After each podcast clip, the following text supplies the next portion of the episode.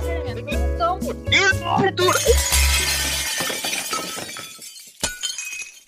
Ok, acho que ficou bom. Bem-vindos, pessoal, ao décimo episódio do podcast à solta. E como sempre, estou aqui com a minha co-anfitriã Inês. Cucu. Vou variar sempre com uma introdução diferente todos os episódios. E eh, neste episódio eh, vamos eh, falar, vamos tocar no tópico de infância e um- explorar um bocadinho como é que o, o nosso ambiente e as pessoas eh, que estão connosco nessa altura nos conseguem eh, definir ou o papel que têm nós, e nós vamos tentar mais ou menos delinear lá, as nossas opiniões eh, sobre esse tema. E eh, sei lá, eu queria começar por fazer já assim um paralelo. Por exemplo, os. Muito, eu falo bastante com os meus colegas sobre as relações que eles têm com a família e as relações que eu tenho com a minha família. Não é? Tipo, já falei contigo sobre isso. Uhum, that's Pronto. right. E uma, uma coisa que eu noto muito nisto é que normalmente, ok, obviamente cada situação é individual a cada um, mas costuma haver muito aquela cena de eu conto tudo aos meus pais porque sinto-me confortável nesse sentido, ou eu conto tudo, eu não conto nada porque não me sinto confortável nesse sentido. E eu pus-me a pensar sobre essa cena. E achei que a forma como as pessoas acabam por decidir eh, de que parte, digamos, de que parte do grupo é que vão, vão pertencer, é, é, é na infância quando eles começam a, a ver como é que os pais eh, reagem às coisas que tu lhes dizes ou a, as experiências que tu tens.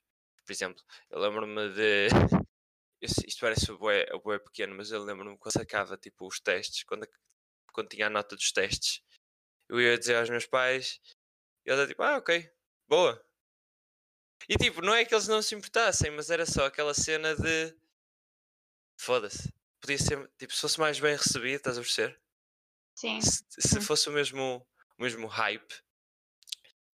E, e família, obviamente, aqui tem um papel. eh, faz a família, quando estás a crescer, obviamente, é uma grande parte do teu ambiente. Mas da mesma forma que tem.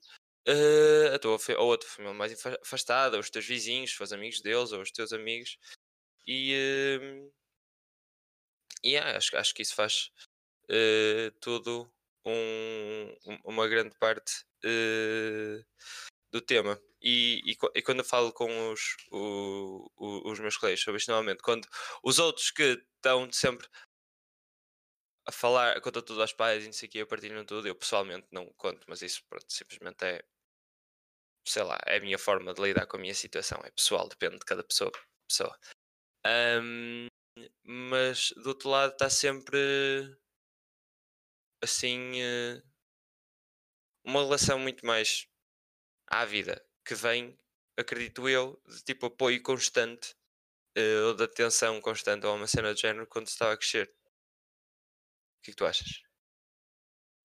Opá, eu, tu estavas a falar, eu estava a pensar eu em que grupo é que pertenço e hum, tu já me conheces há tanto tempo e imagina, a relação com os meus pais foi mudando ao longo do tempo. A partir do momento em que tu passas aquela. Eu acho que há uma idade em que tu, pelo menos comigo aconteceu isso e com algumas pessoas que eu conheço também, que acho que já falei disso com alguns amigos meus também.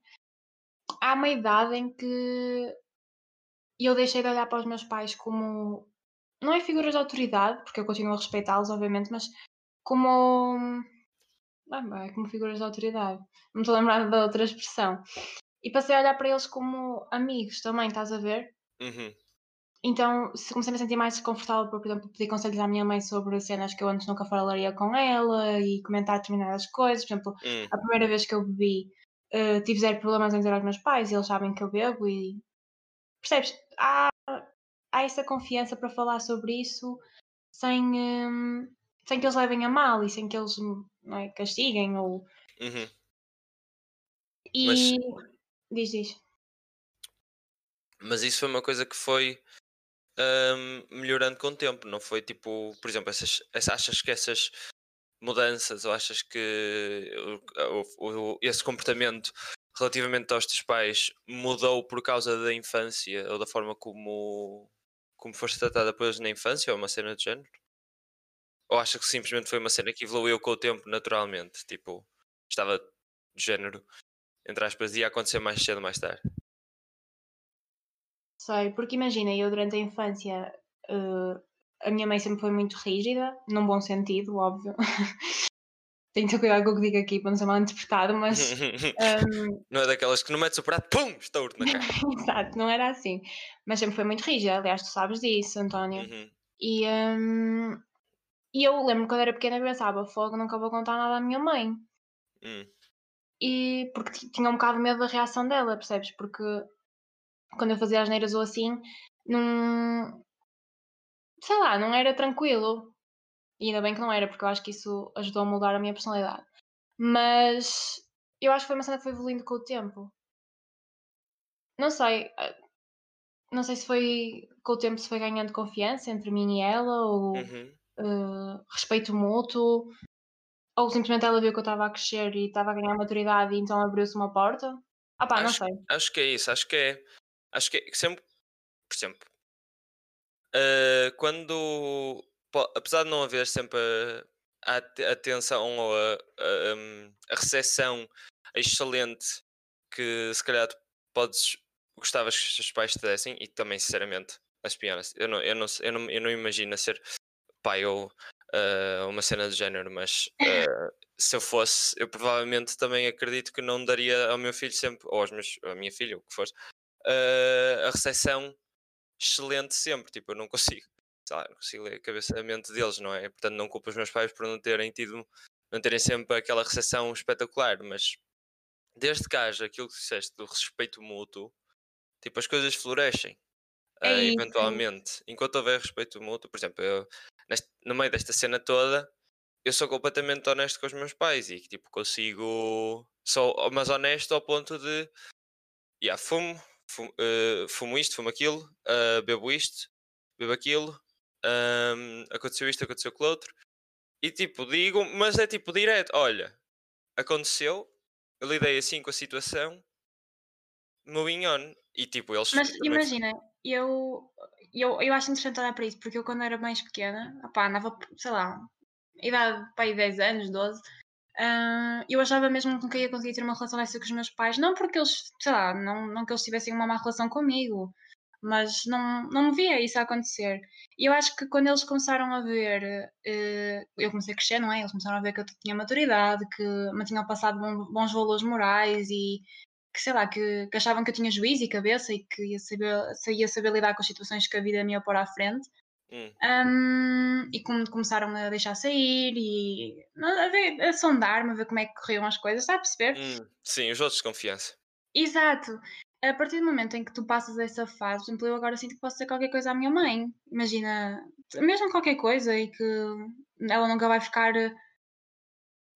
Não é olhar-me de lado, mas nunca vai, vai ficar com uma má ideia de mim, percebes? É, ok. E, e eu, é engraçado porque eu tenho irmãs mais novas, não é? E eu vejo isso acontecer com elas também. Então tem a sua piada. Entendo.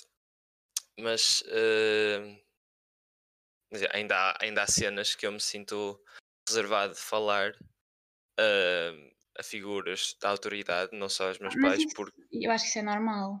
Sim, mas tipo, por simplesmente acho que sei lá, como o, o, a minha, na minha infância era muito do género agora estás neste ATL, depois vais para aquele e vais para a escola e estás connosco ao fim do dia e pronto, os meus pais não tinham tempo para para me buscar à escola mal eu saía uhum. de lá e cenas já não tinham tempo para eu para estar a, a, por cima de mim a fazer os trabalhos de casa e não sei o quê. A única, quando, quando, quando eles tinham que me ajudar com os trabalhos de casa eu estava mesmo fodido uh, porque era daquelas situações que mãe eu tenho trabalho amanhã. E eu esqueci. E minha mãe sacava da colher de pau. António, não digas essas coisas. Estou a. Estou a mentir, caralho. Sei lá, é que sabes. Ameaçava-me com a colher de pau. Quantas vezes é que ele veio no cu com a colher de pau? Foda-se. Até começar a fugir daquela merda. Caralho, estava à volta da. Eu lembro, houve um episódio espetacular que Isto não é traumático, eu prometo. É aquilo que eu que era. tava- Este trauma de infância foi espetacular. Recomendo. que a minha mãe saca de chinelo. E eu vou correr atrás da mesa, tipo, só a correr à volta da minha mesa. Ai, E a minha-. E a minha mãe percebe-se que nunca me vai apanhar. Então fica-se a olhar para mim, filho da puta. Tipo, ela não disse assim, filho da puta, e atira-me só o chinelo. E eu dou ganda duck, baixo-me e fico a olhar para ela, tipo, falhaste. Eu não acredito. Ah! Ai, não imagina a tua mãe a fazer isso. Ah, ah, não, ninguém A tua imagina. mãe é tão calminha. Ninguém, ninguém imagina. É, é. Não, mas tipo, ok.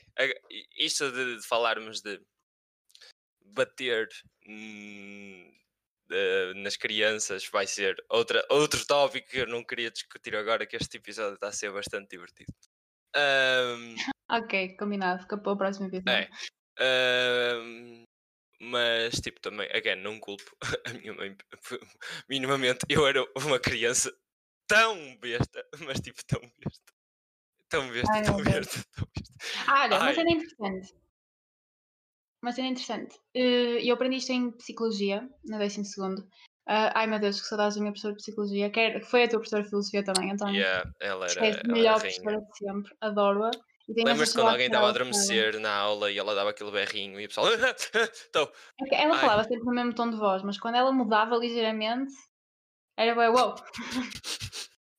e quando ela decidia pegar. Yeah, desculpa, continua. Diz, diz, Obrigada, obrigada. É, mas basicamente, eh, depois do nascimento, todos os recém-nascidos têm um bocado.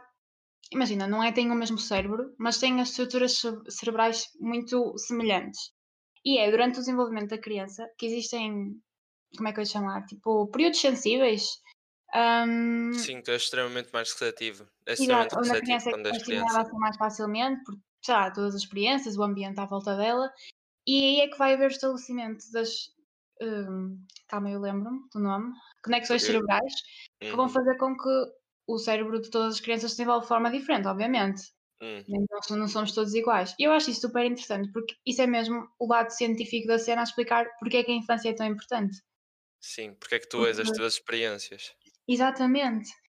E não sei, achei interessante partilhar aqui, porque apesar de todos partirmos da mesma base cerebral, eu nem sei se isto se diz, mas pronto. Sim, mas o pessoal percebe. yeah. Exato. Da mesma base cerebral, eh, obviamente, isto se as mães tiverem uma gravidez saudável e não, pronto, não acontecer nenhum problema grave, Yeah. ficamos todos com diferentes desenvolvimentos emocionais e cognitivos. Isso tudo por causa da nossa infância. Então a nossa infância é mesmo muito importante. E, e é ridículo a importância que a infância tem. Por exemplo, eu, eu, para além de mim, eu posso dar o exemplo de, dos putos do, do voluntariado, que era hum, o, eles, eles tinham basicamente, era, aquilo era de ambientes socioeconómicos pobres. Era isso. Uhum. Hum, e então, obviamente, as escolas representavam um bocadinho isso, não havia grande controle. Hum, e eh, então o que se passava na- nos recreios, ok, era relativamente normal para os, para os putos da idade deles, mas era, o que, era também um- uma reflexão do que eles sentiam em casa e do que eles levavam para o, sítio onde nós estávamos com eles, tipo, olhar por eles e, cenas, e ajudá-los com os trabalhos de casa, cenas género.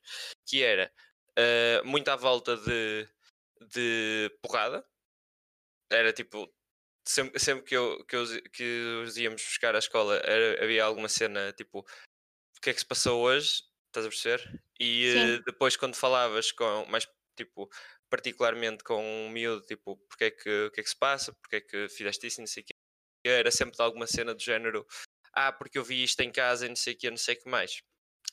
E eh, não só o, o- e o problema disto é que o, o, é, o teu ambiente de casa é, acho que indiscutivelmente, provavelmente, pronto, não quero, whatever. O ambiente de casa é muito importante, é isso que eu quero dizer. Eh, e depois levas para a escola e reproduzes o ambiente de casa na tua escola. E depois levas o mesmo ambiente para o, ou o mesmo mesma recepção ao teu ambiente para outros outros sítios quaisquer. E não importa, chega a não importar exatamente como é que é o teu ambiente à tua volta. É, se a tua única forma de lidar com esse ambiente for das cenas que tu lidas em casa ou das cenas que tu lidas eh, noutros sítios semelhantes, não importa, importa menos eh, como é que o ambiente à tua volta é, porque tu vais reagir sempre da mesma forma. Só vais conhecer, again, violência, estás a perceber? Uhum. Hum, porta- e isto depois, as, as as crianças eh, crescem e levam isto para o resto eh, da sua vida como uma forma de, de, de reagir ao mundo à, à volta, à volta delas. E, eh, ok, há, há uma altura em que tu deixas de culpar os teus pais ou o teu ambiente pelas tuas ações. Acho que toda a gente chega a esse ponto. Eu não já sabia que tu ias falar nisso. Tão previsível, Mas- António. Olha, desculpa, foda-se, o que é que queres? Brandon, fala, fala. Ahm, mas eh, para as pessoas mudarem isso, ou vão ter que ter alguém a chamar-lhes a atenção, ou vão ter que, sei lá, ter uma introspeção do caralho, porque foda-se, é tipo, começas a vida com uma mão de merda. É.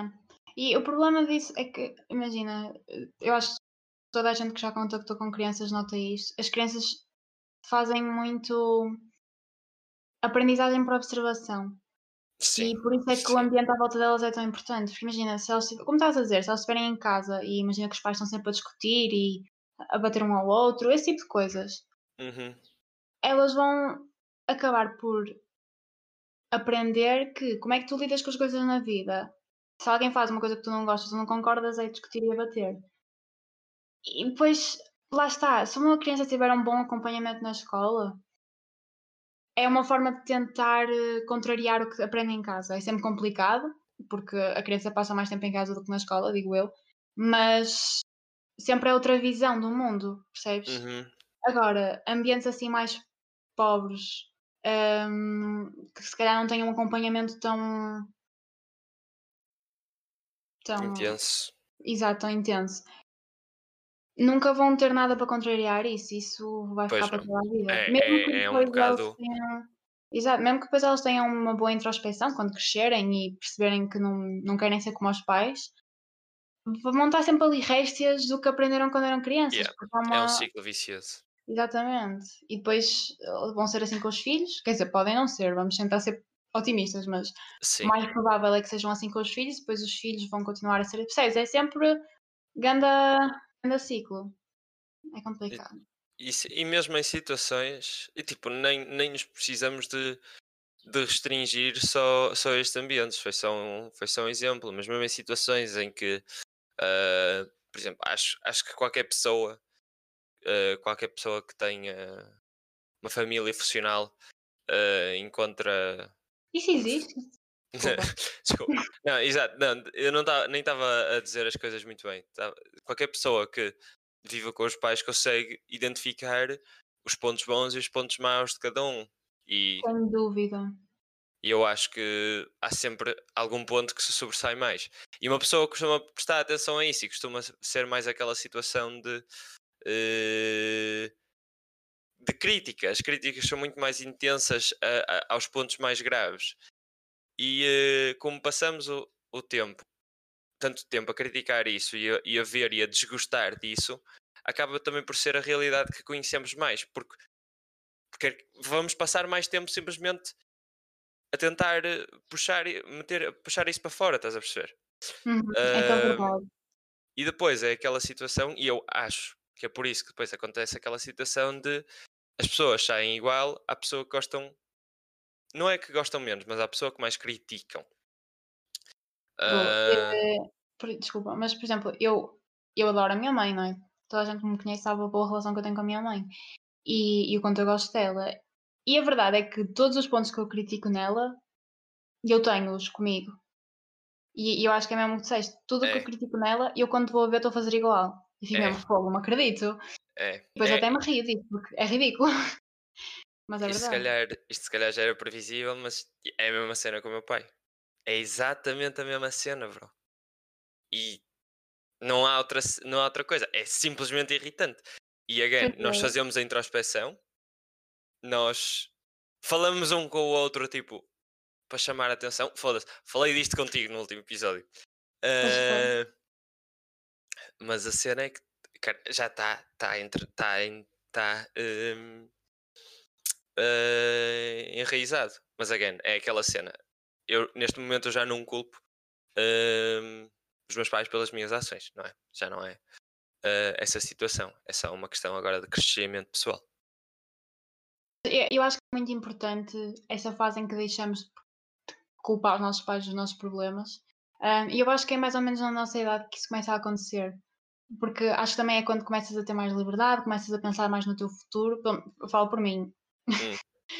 Mais seriamente no teu futuro e começas a entrar na faculdade. Já, já começa a ser um ambiente diferente.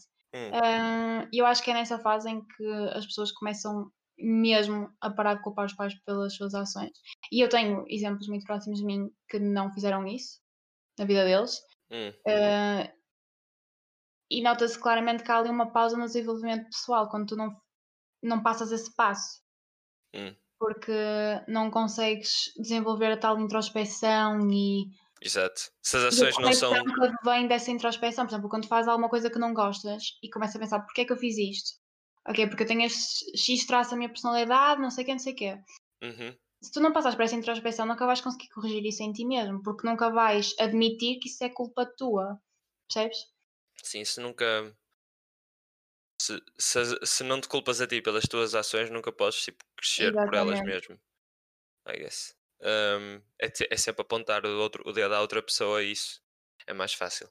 Mas eu não sei se isso seria sempre eh, da, da cena de faculdade ou de termos mais independência ou não. Acho, acho que tem a ver, acho que é mais naquela altura em que as pessoas se tornam self-aware das cenas que estão a fazer e param de agir tanto por instinto e mais por, eh, por pensamento e depois por agir.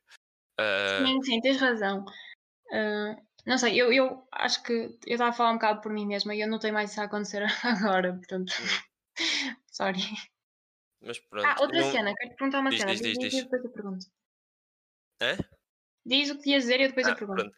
Queria, queria só reiterar que pronto, nesta, nesta situação de infância, ahm, ah, again, no meio disto tudo, se, ca- se calhar eu nem faria um trabalho melhor que, que os meus pais. Eu acho que fui uma criança feliz. Ah, mas eh, no meio disto tudo, acho que o mais importante para mim, na minha infância, no meu ambiente, foi eh, ter sempre focos positivos tinha sempre alguém que, que poderia admirar, estás a perceber? Tinha sempre Hum. alguém que, se, alguma, se as cenas estivessem a dar, se as cenas estivessem a dar para o torto, desculpa, o que é que disseste? Não se percebeu muito bem. Ai, o meu microfone é tão péssimo. Que isso é uma cena super importante. Yeah. Se, se, se, se, eu ficasse um bocadinho à deriva sobre o que fazer, tinha sempre alguém que podia ou pedir ajuda ou que podia simplesmente observar e ver o que eu consideraria que seria correto, porque, again, observação, crianças, etc.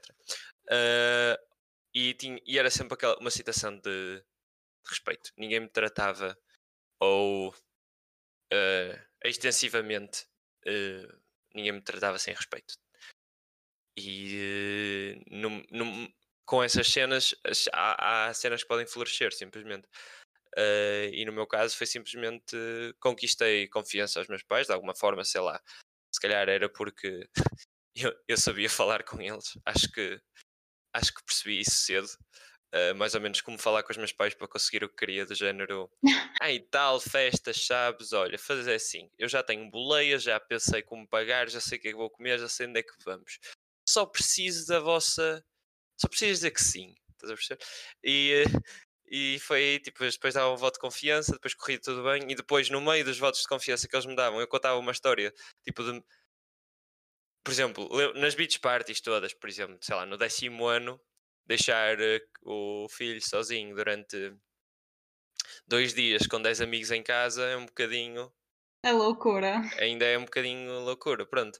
Só que depois eles davam esse foto de confiança, corria tudo bem e depois ainda acontecia uma merda qualquer na beach party, tipo alguém se perdeu e não sei o quê e quase que o caralho, pronto, uma cena toda toda maluca. Alguém levou porrada e tal. É, alguém levou porrar o caralho, foda-se. E al- olha, uma torneira saiu da puta da parede, a água Ai, meu por todo o lago, não sei o quê, caralho. Ah, mas olha, consertou-se tudo. E depois quando tu acrescentas esse consertou-se tudo, tipo é a cereja no topo do bolo e é tipo, sim senhora. E aí, e pronto, foi isso. É, só queria reiterar isto. respeito, focos positivos. I'm done. O que é que eu te queria perguntar? É assim, também tivemos, acho que já estamos aqui a falar há bom tempo, portanto vamos fazer este o tema final do episódio. Uh, só que também, é assim, tu não tens irmãos, então se calhar essa pergunta para ti é um bocado à toa. Mas acho super interessante como é que uh, pessoas que têm os mesmos pais e supostamente tiveram a mesma educação saem sempre diferentes. Hum. E eu acho que isso tem um bocado a ver com a infância. Por exemplo, apesar de terem os mesmos pais e a mesma educação, eu olho para mim e para os meus irmãos. Quem não sabe, eu tenho. Quantos irmãos é que eu tenho? Quatro. Eu sou muitos irmãos, ok? E eu vejo que nós, os nossos pais passaram a todos os mesmos valores. Eu tenho um irmão muito pequenino e vejo que a educação dele, ok, é um bocado diferente da que eu tive, um, mas os valores, os mesmos valores estão a ser passados e o mesmo carinho, a mesma atenção, etc. E nós somos todos completamente diferentes. Uns são mais egoístas, outros são menos egoístas, outros têm mais sensibilidade para, para as pessoas à volta delas. E não sei, isso a mim é uma cena que me faz pensar imenso, porque como é que, tendo o mesmo ambiente, as pessoas saem tão distintas? Olha, é, acho que se eu tivesse que dar alguma ideia seria porque provavelmente tanto. Por exemplo, o, o teu irmão mais velho cresceu sem irmãos mais velhos. O teu irmão mais novo está a crescer sem irmãos mais. O teu, desculpa, o teu irmão mais velho cresceu sem irmãos mais velhos. O teu irmão mais novo está a crescer sem irmãos mais novos. Tu não. Tu estás no meio tens um e outro. Isso, isso, isso seria logo uma, uma diferença. Okay, e hum, os teus pais também mudam. Tipo, o teu irmão mais velho tem quê? 22? 21. Pronto, e o teu irmão mais novo? Uh, 7? 7. Pronto, muitos entretanto- eu esqueço-me, ok? Entretanto, os teus pais já cresceram durante 14 anos. Sim, é É um bocadinho verdade. isso. E depois tens sempre aquelas dinâmicas de poder, tipo, há sempre aquele, aqueles estereótipos do irmão mais velho não pode fazer as merdas, depois o do meio tem eh, pode, e depois o, o, o mais pequenino é o coitadinho que toda a gente dá a tudo e é o mimado e o caralho e não sei o quê. Pronto, esses são os estereótipos. Eu não sei como é que é eh, a experiência real. Eu não tenho, sou filho único. É um bocado verdade. Mas é. Pronto, olha, acho que, acho que foi um bom episódio. Acho Sim, que acho, acho que estamos bem. Fiquem bem, pessoal. Espero que tenham gostado. Exato. Qualquer coisa já sabem, temos o nosso Instagram. Muito obrigado pelo feedback que têm dado sempre, é espetacular. E, eh, já, vemo-nos na próxima semana. Peace!